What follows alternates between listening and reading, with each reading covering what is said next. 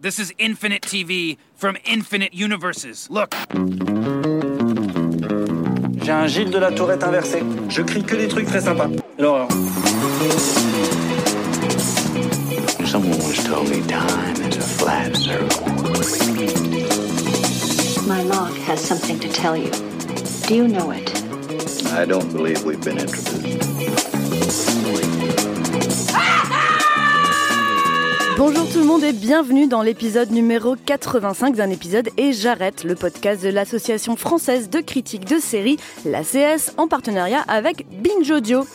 Pénis, clitoris, vulve, vagin, fellation, double pénétration, 69, sodomie, masturbation, levrette. Voilà tant de mots-clés à faire trembler une, vidéo monétisée sur YouTube. Mais pourquoi ces termes sont-ils encore tellement tabous? Les séries peuvent-elles contribuer à leur banalisation? Next one, next one, next one, next Whoa, one. wait, wait, wait, wait. What? What? That's the last one. Alors ces mots qui font peur hein, sont les ennemis de Gillian Anderson, qui incarne une sexologue émérite dans la récente série de Netflix qui s'appelle Sex Education. Ils seront aujourd'hui notre point d'ancrage pour comprendre comment les séries évoluent dans la manière de parler de sexualité et notamment de sexualité adolescente. Je suis Marie Turcan de Numérama et je compte bien sur mes camarades autour de la table pour m'empêcher de dire bite. Ah, euh, merci. Euh, alors Marion Audité et Florian Caisse de Combini. Salut à vous. Salut Marie. Et Julia Baudin de TV Mag. Bonjour, t'as déjà dit bite et putain euh, J'ai 20 déjà tout dit. Julien, il faut savoir qu'avant l'enregistrement, Julia et moi, on s'est, euh, on s'est entendu pour le meilleur mot pour dire euh, verge ou phallus ou, ou bite, et, euh, et on a chacune un, un mot un peu différent. Toi, c'était. euh, Bah, toi, t'as 15 ans, donc c'est top. hein. et moi, comme j'en ai 48, c'est membre ou verge. c'est membre. Alors, membre. Alors, je vous propose ensemble de nous demander pourquoi Sex Education est tellement ovationnée et ce qu'elle change vraiment dans le paysage actuel des séries. Qu'est-ce qu'une scène de scène de sexe réaliste? Faut-il vraiment montrer des organes génitaux pour être excitant Le renouveau du sexe ne passerait-il pas avant tout par les mots? Avant tout, un petit extrait qui justement contient beaucoup de fois le mot qui choque. It's my vagina. No, that is my vagina in the photo. No, it's my vagina. Now, thank you, Maeve. Settle down, please. You're both wrong. It's my vagina. It it cannot be all your vaginas. I also have a vagina. Well, congratulations. Please sit down. It's my vagina. Oh, enough. Thank, It's thank my you. vagina. I understand what you are all. Alors avec Sex Education, Netflix a mis la main sur sa première série vraiment bienveillante à destination des ados, mais pas vraiment seulement, hein, ça peut aussi être vu par des adultes. Ici on montre des relations sexuelles dans ce qu'elles peuvent avoir de plus bizarre, gênantes, mais aussi très excitantes. Euh, on montre aussi par exemple la photo d'une vulve en gros plan, on y voit également une ado qui prend du plaisir à se masturber. Moi j'ai l'impression que c'est la première fois qu'on nous dit, en fait il n'y a pas qu'une seule sexualité, vous avez le droit de faire et dire ce que vous voulez. Est-ce que tu es d'accord avec moi Marion? Oui, euh, surtout dans les séries du genre euh, du teen drama. En fait, là, elle, euh, cette série, elle est assez révolutionnaire. Elle brise des tabous. On n'avait jamais vu, euh, voilà, une photo de, de vulve comme ça, Avec des qui- poils. mais avec des poils et puis qui en plus est, est utilisée vraiment dans la narration. C'est justifié, quoi. C'est pas un truc gratuit qui se balade comme ça. On n'avait pas, on n'avait pas eu des scènes aussi fortes que les scènes It's my dick, It's my vagina. Enfin, c'était les adolescents, voilà, qui nomment les parties de leur corps, qui se réapproprient leur sexualité, à qui on donne des clés pour la comprendre aussi, parce que à cet âge-là, on est complètement clouless. Et jusqu'ici, euh, moi qui ai vu quand même un bon paquet de, de séries adolescentes, c'était voilà, c'était toujours euh, fait de manière un peu métaphorique, un peu euh, euh, des fois très maladroite, un peu trop puritaine. euh, donc euh, ouais, moi je, je la trouve géniale cette série. Florian, est-ce que toi, tu vois quelque chose qui, euh, un élément qui la différencie vraiment des autres? Ouais, c'est le côté inclusif en fait, toutes les sexualités, tous les genres. Donc il y a les garçons et les filles qui explorent leur sexualité, leur corps et tout ça, mais c'est aussi des garçons qui peuvent être homosexuels, des filles qui peuvent être lesbiennes, qui peuvent être bisexuelles, ou aussi qui peuvent pas forcément avoir un intérêt particulier dans le sexe ou qui savent pas s'y prendre. Donc c'est ce côté-là assez inclusif et en même temps qui est hyper pédagogique justement, où on apprend avec eux à découvrir bah, leur corps et aussi le nôtre du coup à travers eux. Il y a aussi même une personnage de, fille qui, euh, qui a envie d'avoir une relation sexuelle pendant toute la, toute la saison 1 et puis euh, qui se retrouve à avoir euh, des complications physiques. Et ça aussi, parler de la douleur des relations physiques, de, de, ce genre de. qui peuvent être des maladies, c'est aussi une première, j'ai l'impression, Julia. Ah, c'est juste qu'elle est euh, psychiquement verrouillée. Il n'y a pas de douleur physique particulière. Elle est juste pas prête. Et d'ailleurs, ils le disent très bien. Elle, elle se fantasme une sexualité euh, qui est euh, qui est pas du tout pas du tout aboutie puisqu'elle n'est même pas puisqu'elle est puisqu'elle est toujours vierge. Elle cherche elle, elle, cherche à faire une première expérience qu'elle qu'elle qu'elle dessine depuis des années à travers toutes sortes d'animaux monstrueux et de et de et de bandes dessinées type, oui, elle aime bien type manga. Il y a des poulpes. Avec, il y a beaucoup de poulpes. avec beaucoup de poules, beaucoup de tentacules qui et euh, et, euh, et, en fait, elle n'y arrive pas parce que, parce que tout, ce qu'elle, tout, ce qu'elle, tout ce qui relève de la sexualité chez elle est un univers fantasmé posé sur le papier. C'est intéressant à ce titre-là. Mm-hmm. Mais cette série, elle est vachement bien. Elle est, elle est, elle est, elle est formidable parce qu'elle est effectivement très bienveillante, parce qu'elle est inclusive. Après, j'ai deux ados qui l'ont regardée, qui ont adoré et qui m'ont simplement dit dans notre lycée, il se passe pas 20% de ce qui se passe dans cette série-là. Donc, c'est l'aspect inclusif qui est intéressant, effectivement enveloppée dans une bienveillance qui la rend tout à fait euh, qui la rend très admissible et même très euh, très agréable pour ne pas dire presque pédagogique, mais mmh, au sens mmh. vraiment bienveillant du terme. Alors justement, cette, ce, ce, nous on est critique de séries et parfois enfin, on, on est peut-être un peu euh, euh, justement critique à propos de ces séries qui sont peut-être un peu trop didactiques, un peu trop pédagogiques. Est-ce que ça a tendance à enlever un peu de la poésie dans, ce, dans, dans je, cette série? Je trouve pas, en tout cas pas dans ce cas-là précis, parce que euh, il reste une très grande poésie la poésie euh, du paysage, la poésie des lieux, euh, la poésie de la mère psy euh, des glingos, super intrusive, alors que tout chez elle passe par la parole Mm. et que elle, elle, elle, traite les autres, mais elle est incapable de, de, de, de, considérer son fils comme un, comme un être à part entière, qui ne soit pas, qui ne soit pas une partie d'elle. Qui est en fait un peu un cliché de la mère. qui est un cliché de la mère psy et qui est là extrêmement caricatural, mais Mm. qui est pas, qui est jamais elle lui fait du mal, mais en même temps, elle est très, elle est très bienveillante. Puis la maison est jolie. Il y a, il y a quelque chose de très. Euh... Et puis il y a une sensualité quand même dans tout ça, qui, euh, même dans les scènes les plus trash entre guillemets, qui, euh, qui, qui fait que c'est pas, euh, pas, pas, enfin très agréable. Et puis, le, tout le monde veut épouser Gillian Anderson aussi. Oui. Mais moi mais aussi, le... hein, moi la première. Mais moi depuis deux falls, je veux épouser Gillian Anderson. mais le, le côté pédago euh, est aussi, je trouve, euh, très euh, amené, mais sous une couche d'humour et de. euh, on parlait de, il y a quelques, je crois, quelques podcasts du politiquement incorrect, mais il y a, il y a quand même des scènes de sex education que j'ai trouvé drôles, hilarantes, que j'avais jamais vues, où je me dis, waouh, ils ont osé quoi, montrer, enfin, Eric qui donne des cours d'éducation sexuelle à La ses petites banane, camarades, où il, ouais. voilà, il, il, il, il explique à ses, à ses copines comment on fait une bonne fellation, hein, ce qui est très drôle parce que lui-même en fait ne sait pas vraiment Mmh. faire de, de fellation. Et, euh, et, tout le monde finit par vomir. C'est pour le coup, bon, on n'est pas dans la poésie, mais c'est, enfin, c'est très très drôle, quoi.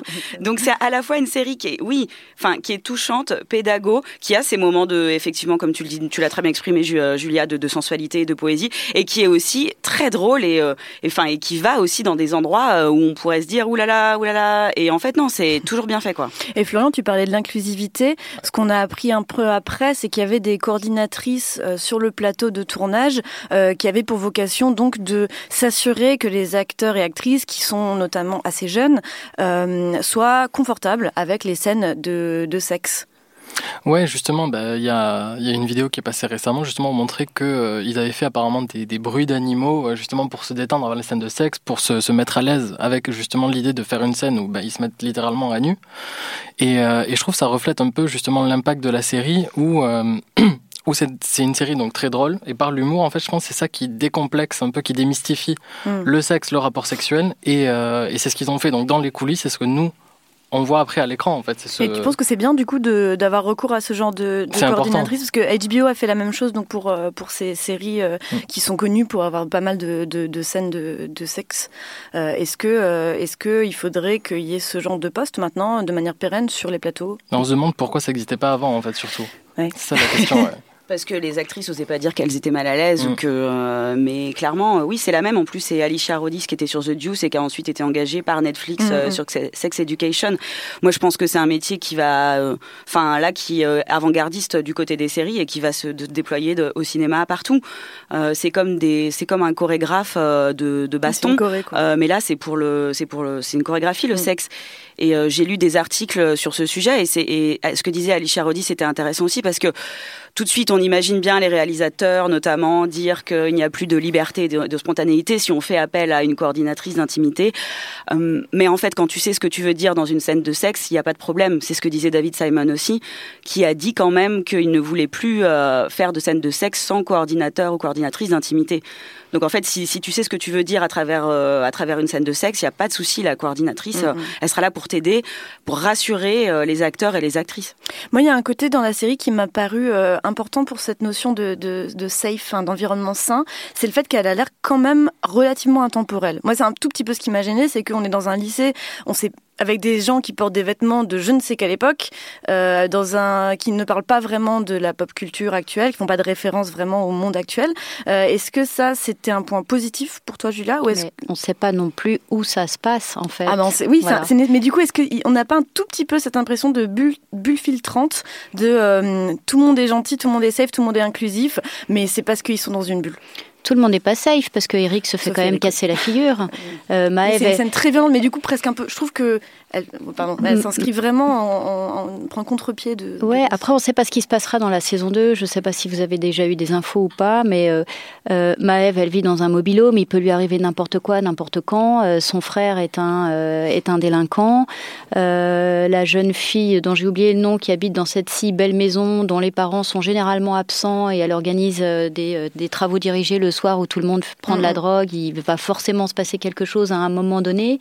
C'est safe, mais en même temps, c'est pas si safe que ça. C'est-à-dire que l'extérieur, effectivement, ça donne l'impression d'être une bulle, mais l'extérieur, c'est la, la, la, la, membrane est, est, est, fine et à mon avis, elle peut être facilement très poreuse. Effectivement, c'est loin de la ville. Il faut prendre le bus, un bus dont l'arrêt est en pleine cambrousse, mmh. mais euh, mais euh, mais l'extérieur est pas si loin et il peut être, il peut devenir, euh, il peut devenir très agressif. Mais j'aime bien cette idée-là parce que euh, parler de la sexualité, particulièrement euh, à, à, destination des adolescents, c'est quand même quelque chose d'extrêmement violent. Les parents souvent savent pas comment s'y prendre. Ils regardent des films qu'ils devraient pas regarder sur YouPorn ou ailleurs à l'âge de 10 ans, 11 ans, 12 ans.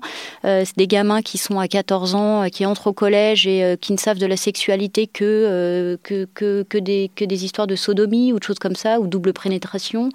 Il y a quand même des histoires catastrophiques tout le temps de, de, de, de, mauvaises expériences ou de. Tu penses que cette série peut aider à faire un, un Moi, je pense que cette, cette série, elle peut aider à reposer, repoétiser mm. un univers qui euh, qui a été vraiment malmené par euh, par par le web, notamment ces dernières années. Et je pense que c'est un peu l'objectif du, du, du, truc d'ailleurs. Bah, ce, qui est, ce qui va être intéressant maintenant pour nous, c'est de partir un petit peu dans l'univers euh, audiovisuel et de regarder un peu ce qu'ont fait les séries avant et comment Sex Education vient un peu casser tout ça. Alors je vous ai choisi un extrait de Skins, je pense qu'on n'entendra absolument rien, mais imaginez deux adolescents, une scène de sexe. You don't give a fuck about anything, do you?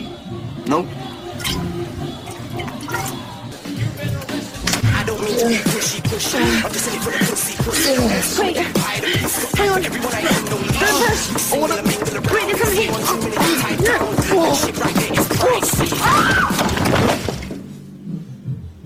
What the fuck? Alors voilà, c'était Cook et Effie dans la saison 3 pour les connaisseurs et connaisseuses de, de Skins. Euh, moi, je l'ai choisi cette scène parce qu'elle est, elle, est, elle est un peu symbolique de ce ce qu'était Skins à l'époque. C'est-à-dire, on a mis en avant pour son réalisme, pour la qualité, la, manière dont, est montré un peu le, le, le, les adolescents de cette époque-là. Euh, les adolescents euh, avaient des relations sexuelles, mais c'était un peu toujours pareil. Beaucoup de pénétration, beaucoup de va-et-vient, et puis c'est marrant. Et puis de toute façon, le sexe n'a pas vraiment d'importance. Et puis on en parle beaucoup plus que on, on met pas vraiment des, mots plus loin que ça. Euh, Est-ce que vous, avez vous regardé Skins? Est-ce que vous avez ressenti un peu cette différence là euh, dans la manière dont c'était représenté à l'époque? Bah, J'ai l'impression, moi, dans Skins, qui avait été un petit peu mis en avant, c'était plutôt le côté drogue, fête et le côté globalement je m'en foutiste. Ouais, ça, de la jeunesse, en fait, qui euh, s'en fout totalement de l'école et qui veut juste profiter, être avec ses potes et faire des conneries. Et c'est vrai que le sexe, j'ai l'impression, dans Skins, ça passait plutôt en second plan, en fait. C'était mm. plus quelque chose d'anecdotique qui faisait en soirée parce que, voilà, il y avait eu une opportunité avec euh, telle fille ou tel garçon. Et, euh, et c'était pas quelque chose qui était mis en avant et pas du tout, par exemple, niveau contraception ou tout ça, c'était quelque chose qui était, mais qui n'existait pas, ah en non, fait. Je, crois, je, suis pas sûr qu'on ait vu une capote non, pas du tout pendant, pendant les 7 Ou alors c'était pour une blague. Mais c'était Ouais. pas une capote qui allait être utilisée. Mm. Et puis même, c'est des gens très jeunes en fait qui ont, qui ont des relations sexuelles. Ils sont censés euh, être au, être au lycée. au- Donc, 15-16 ans, ouais, 15-16 vraiment ans, début ouais. lycée. Ouais. C'est pas, enfin, c'est- moi ça, m'avait surprise, hein, comme les enfants de Julia. Je me disais, mais euh, qui sont ces gens qui ont tellement de sexe dans leur vie? Moi, je joue au Playmobil dans ma chambre. À 16 ans, tu joues au Playmobil dans ta chambre au Playmobil dans ma chambre. Euh, moi, je trouve que c'est un Tout âge. monde n'est pas euh, précoce, Mario. Non, bah, on va- non, non, mais c'est un âge aussi où si tu peux avoir des premiers, en tout cas, euh, sans forcément avoir euh, une euh, un compl- une relation sexuelle complexe. C'est les âges quand même où ça commence, à- tu commences à aller vers ça. Non, en fait, Skins, euh, Skins aussi parlait quand même d'une, enfin, euh, les gens ont tendance à oublier, ça parlait d'une certaine frange euh, des, des adolescents, quoi. C'était beaucoup des, des adolescents anglais dans une dans une ville, euh, je sais plus dans quelle ville c'était. Bristol. Bristol. Bristol, euh, qui était un petit peu, euh, enfin les parents étaient totalement démissionnaires, qui étaient laissés, euh, enfin laissés pour compte, qui faisaient un peu leur vie de leur côté. Ouais, mais on a quand même dit euh, que ça représentait quelque chose. c'est une certaine Tu adolescence, pas mais des pas reportages franchement la majorité oh, des ados, je pense. Les jeunes font des skins parties. Oui. oh là là. Parce que c'était trash et sulfureux et que ça Ouais. faisait peur à tout le monde, donc euh, c'était pour faire un petit peu le buzz. Mais euh, pour moi, Skins, c'est une série vraiment sur euh, une partie euh, de, de l'adolescence et effectivement. C'était assez réaliste et cette partie-là, enfin ces adolescents qui ont vécu comme ça, euh, ben ouais, effectivement, euh, les, euh, les relations sexuelles, c'est voilà, s'ils s'interrogeaient pas dessus et la série le montre très bien. Alors, je pensais ça et j'ai regardé de nouveau l'épisode 1 récemment et en fait tout est centré autour de Tony qui essaye de euh, faire perdre sa virginité à Sid, son meilleur ami. Et du Ah. coup c'est vraiment Ah oui, tout vrai, autour de ça et il lui dit euh, bon bah voilà euh, la mission aujourd'hui c'est on va trouver une fille qui sera assez bourrée pour accepter de coucher avec toi et, j'ai fait wow mais la série que j'aimais vraiment bien euh, bon elle a aussi son lot de problèmes alors elle- il, il ne doute pas du consentement de cette fille en question mais c'est quand même, faut qu'elle soit assez bourrée parce que toi, euh, sobre, t'arriverais jamais à pécho personne. Et tout est quand même tourne autour de ça, euh, sans vraiment qu'on, ouais, voilà, qu'on parle de la sexualité, des organes génitaux, de, des, des pratiques du consentement. Alors de Skins, je n'ai vu que la saison 1 parce qu'après il y avait eu ce changement de casting que j'avais trouvé Ouais, assez la déplaisant. saison. ouais, c'est- toutes les Et, deux saisons, ça euh. Et, euh, et j'en garde le souvenir de quelque chose effectivement beaucoup plus réaliste, beaucoup plus volontairement réaliste et, et, de, euh, et, de, et de beaucoup plus violent. Et cette violence-là, elle existe chez les ados. C'est justement la violence d'une adolescence dépoétisée, Mmh. à la différence de, euh, de Sex Education. Puis un truc qu'on n'a pas dit tout à l'heure, permettez-moi de revenir deux secondes, c'est que l'importance de la parole dans Sex Education, qui n'existe pas, qui, pré- qui, qui prévaut pas du tout dans Skins, où euh, des ados qui essayent de communiquer mais qui n'y arrivent pas, il faut être bourré pour coucher, sinon, euh, sinon on est trop, euh, trop inhibé ou trop, on se trouve trop moche ou trop complexé. Donc dans, dans Sex Education, il y a pas, il y a, y, y a le passage par la parole qui est très important. Et là-dessus, le, le, le personnage de la mère psy, pour qui tout n'est que parole, mm, mm. bien qu'elle s'envoie en l'air avec des mecs différents euh, tous les euh, tous les euh, tous les deux jours. Ça c'est très c'est très c'est très prédominant. Bah, en skins pas du tout. Justement, je vois que t'as pas fait tes devoirs et t'as pas lu mon conducteur jusqu'au bout parce qu'il y a une partie entièrement sur la parole. Mais je pense qu'on va du coup juste enchaîner sur ça parce que c'est bien. non, sur le sur le principe de la parole, moi ce qui je me souviens il y, a, quelques années, là la scène de Vagina où tout le monde se lève et dit Vagina Vagina. Mm. Moi ça m'a fait penser à Grey's Anatomy qui est une série qui dure depuis donc du coup 13 14 ans. Et au début de Grey's Anatomy, les personnages ne disaient pas vagina, elles disaient vajayjay. C'était leur truc et c'était censé être drôle. Et du coup, on regardait ça en disant oh c'est marrant, elles, elles, ont, elles disent pas vagin, elles ont un mot euh, bah, spécialement pour elles. Et en fait, Shonda Rhimes a, dit qu'en fait c'était que ABC ne voulait pas qui est le qu'elles disent vagin à la télé. Euh, or en ce moment, il y a eu du coup, moi j'ai regardé l'avant-dernière saison, on dit maintenant vagina. On n'a plus ce jeu de mots, on n'a plus ce jeu sur les mots. Et ce qui montre quand euh, 10, 10 ans, en fait, même la télévision a commencé à accepter qu'on a le droit de dire ces mots. Non pas Oui. d'accord Non, si après, après pour avoir Non. euh, pour avoir lu sur l'histoire du VJJ, en fait, ce que Shonda Rhimes explique aussi, c'est que euh, elle avait utilisé le mot euh, euh, le mot vagin, mais trop de fois, selon la FCC, quoi, la Federal Communication Ah ouais. machin, qui avait estimé qu'elle avait déjà dit ça une dizaine de fois dans les épisodes Ah et que c'est donc là, ça suffisait là, c'était trop. donc c'est comme ça que derrière, elle s'est dit bon bah alors comment on va faire pour en parler et qu'elle a, elle a inventé le VJJ quoi.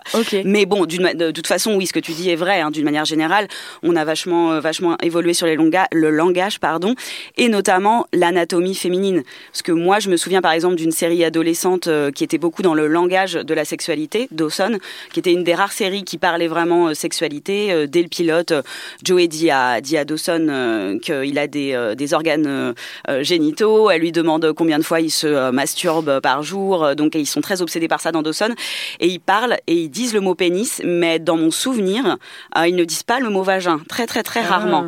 Et donc là, je pense que c'est vraiment parce qu'on est dans une euh, la troisième vague du féminisme et euh, dans euh, le mouvement post-MeToo que la, parole se libère au niveau de l'anatomie féminine aussi. Et c'est pour ça que des séries comme Sex Education s'inscrivent dans ce mouvement et que euh, et que Grey's Anatomy se remet aussi à parler de vagin sans problème. Et peut-être qu'un jour, mot, on- le, le mot, pardonnez-moi, le mot vagina, on l'entend pas mal dans Sex and the City, par exemple, qui est une, qui est une Mm. série antérieure euh, à, à MeToo, et, euh, mais qui est une série euh, qui, qui émane de- d'HBO et pas de et pas Mm, mm. d'ABC, qui est quand même un énorme network et, euh, et où il n'y a pas de les, les gros mots sont interdits. Quoi, c'est un euro dans la tirelire à chaque fois. Et effectivement, les organes génitaux sont facile, facilement considérés comme des gros mots. Et aujourd'hui encore. Et je suis pas sûre que dans l'Amérique de Trump, ça s'arrange forcément. Et surtout Sex and the City, enfin c'est une série qui est même orientée pour les femmes, comme Girls après aussi, qui parlait beaucoup justement de la sexualité féminine et qui mettait euh, des noms sur les organes. Et euh, pareil, qui est aussi quand même orientée pour les femmes. Donc le, le souci qu'il y a eu quand même ces, ces dernières années, mais qui est un peu en train de changer euh, grâce notamment à Netflix et d'autres plateformes, c'était que euh, on parlait de vagin et de l'anatomie féminine, mais parce que on s'adressait à des femmes. Ouais. Il y avait ce côté, euh, peut-être que des mecs, ah non, ça va les rebuter, ou euh, il y avait un- je sais pas si c'était encore peut-être le mystique de la femme qu'on voulait préserver, ou si c'est peut-être aussi justement bah, la peur de de perdre justement une partie de, de l'audimat quoi en faisant ça je sais Ah pas oui. c'est Moi, ce qui me fait, ce qui me fait rire, c'est qu'on est, on est toutes contentes euh, d'entendre le mot vagin, alors qu'en fait, on parle d'une vulve. Enfin, que des- je pense que dans 10 ans, du coup, on arrivera à poser le bon terme, parce que quand on parlait d'une photo de vagin, en fait, non, c'est une vulve. Donc, le vagin est une cavité. Je, on fera un podcast sur l'éducation sexuelle. Euh, pour juste pour revenir, du coup, ce qui est marrant dans ce qui émane quand même, c'est qu'on voit, on parle de séries un peu pour filles, de séries un peu pour garçons. Euh, moi, j'ai été un peu surprise par la sortie Big Mouth. C'est une série euh, animée sur Netflix il y, a, un an, créée par Nick Kroll, euh, qui parle de son adolescence, donc clairement de son éveil sexuel, donc euh, à travers son point de vue certes, mais du coup, on, on retombe toujours un peu dans la même chose du personnage masculin, le jeune enfant qui découvre qu'il a un pénis, qui bande tout le temps, euh, qui ne pense qu'à des seins en permanence. Il y a un ou deux épisodes sur une fille qui a ses règles parce que pour montrer qu'on n'est pas trop trop machiste quand même. Mais moi, il y a un truc où je me suis dit, mais est-ce qu'il y a une série qui parle de l'éveil sexuel des femmes, des jeunes filles Ce sera ça notre extrait. euh, Ouais, grand la, petite, la petite maison dans la prairie, peut-être. Non, mais vous voyez où je veux en venir. il y Bah, a je pense évidemment que ce- Mais- il y avait eu peut-être sur Netflix récemment euh, Everything Sucks Ah oui, qui avait été annulé Oui, au oui, bout d'une oui. saison Exact. Où il y avait sur une fille. euh, voilà qui, qui euh, avait euh, je crois du coup genre 14 ou 15 ans pour le coup c'était euh, début lycée et Tu peux nous euh, raconter le pitch? Ouais, donc du coup c'était dans les années 90, tout début des années 90. 96. 96. Et, et, euh, et donc c'était centré sur une bande un peu de geeks, euh, un peu marginaux dans leur lycée, qui, euh, pour essayer de, bah, de profiter de leurs années, se mettaient avec le club d'audiovisuel pour créer un petit film. Et du coup, bah, après, il y avait tout le Et côté surtout, il y avait euh, ce personnage féminin, donc personnage euh, central. En plus, c'était le personnage, personnage euh, central féminin lesbien. principal. jeune qui euh, qui a des désirs en voyant des magazines féminins, des magazines de femmes à poil. Enfin ouais, moi ça ça a fait exploser mon cerveau quand j'ai vu ça. Je me suis dit, oh Ouais, ils on ne voit jamais ça, ouais. On ne le voit jamais et personne ne le verra plus Et parce ouais, que ça a été annulé parce que tout le monde s'en fout en fait des lesbiennes. Coucou. Euh, moi il y a une série que j'aime beaucoup parce qu'elle met des mots sur les choses. Elle s'appelle Crazy Ex-Girlfriend et elle a un très très grand rôle euh, dans la manière de représenter les choses. Et là par exemple, je vous ai choisi un extrait où elle parle d'infection urinaire. What's that burning feeling every time you pee? Well, that's how it goes after you have so much awesome sex with me. I gave you a UTI.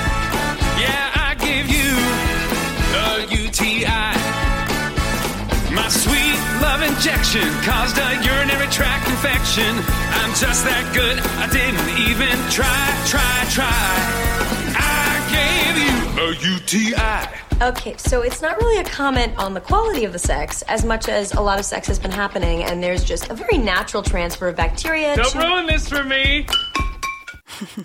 C'est typique euh, Rachel euh, de Rachel Bloom euh, de de, de vraiment montrer montrer parler de sexualité, parler des problèmes qui vont avec la sexualité. Dans son premier épisode pilote, elle se montre en train de de s'épiler entièrement pour un date alors que le mec en face est juste en, passe un coup de dans ses cheveux et, et, sort.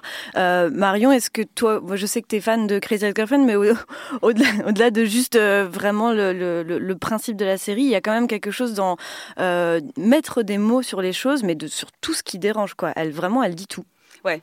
Et, et, là, pour le coup, euh, les tabous, euh, ouais, euh, elle y va, quoi. Moi, je, je me souviens, j'ai un truc que j'ai adoré, c'est la chanson Période sexe, ouais. où elle parle de sexe pendant, a des règles. Voilà, pendant les règles. Et en fait, elle a été, si je me souviens bien, elle a quand même été mi-censurée sur ce passage-là. Ah ouais. ouais, ouais, elle pouvait pas dire tout ce qu'elle voulait dans, dans, dans ce, sur, ce, sur cette scène. Elle, voilà. Donc en fait, elle a lancé, elle a balancé le clip en entier sur qu'elle a pas pu montrer dans l'épisode sur YouTube et le clip a des millions et des millions de vues. Et là, vraiment, c'est un tabou quelque chose dont on ne parle quasiment jamais, quoi. Le sexe pendant les règles, et pourtant, on sait très bien que ça existe dans la vie et qu'il y aurait des, voilà, il y a des manières, il y a des choses à faire. J'espère que Sex Education le fera en saison 2, mais c'est vrai que c'est vrai que Rachel Bloom en plus, un peu, enfin, à sa manière, hein, mais elle euh, sous euh, sous un humour dévastateur, en fait, elle te elle te elle te place à chaque fois le curseur toujours plus loin, euh, ce qui est ce qui est génial, quoi. C'est une représentation, enfin, que moi j'avais de que j'avais jamais vue à part euh, maintenant dans Sex Education, pour moi, Rachel Bloom, alors c'est vrai que le problème de Rachel Bloom, c'est qu'elle est sur la CW, qui est un network, euh, et elle fait très très peu d'audience. Donc est-ce que là, on n'est pas dans la, la, la victoire euh, de Sex Education ça, ça passera pas par Netflix, par ses 139 millions d'abonnés, par le pouvoir de pouvoir toucher. Toi, tu dis, tu l'as regardé avec tes ados. Est-ce que tu aurais regardé une série que tu devais télécharger sur la CW Je l'ai pas regardé avec mes ados parce que alors mon tabou à moi, c'est justement de pas regarder ce genre de programme en famille avec mes ados. C'est très sain. Je l'ai, j'ai regardé effectivement Marie la série. euh, est très. voilà. Et ensuite, j'ai dit à mes fils, euh, si vous savez pas quoi regarder ces jours-ci, euh, jetez un œil sur Sex and Education et dites-moi ce que vous en pensez. Voilà. Et, là, du coup, l'impact de Netflix là-dedans? L'impact de Netflix là-dedans, c'est sa gigantesque, c'est son gigantesque pouvoir de frappe.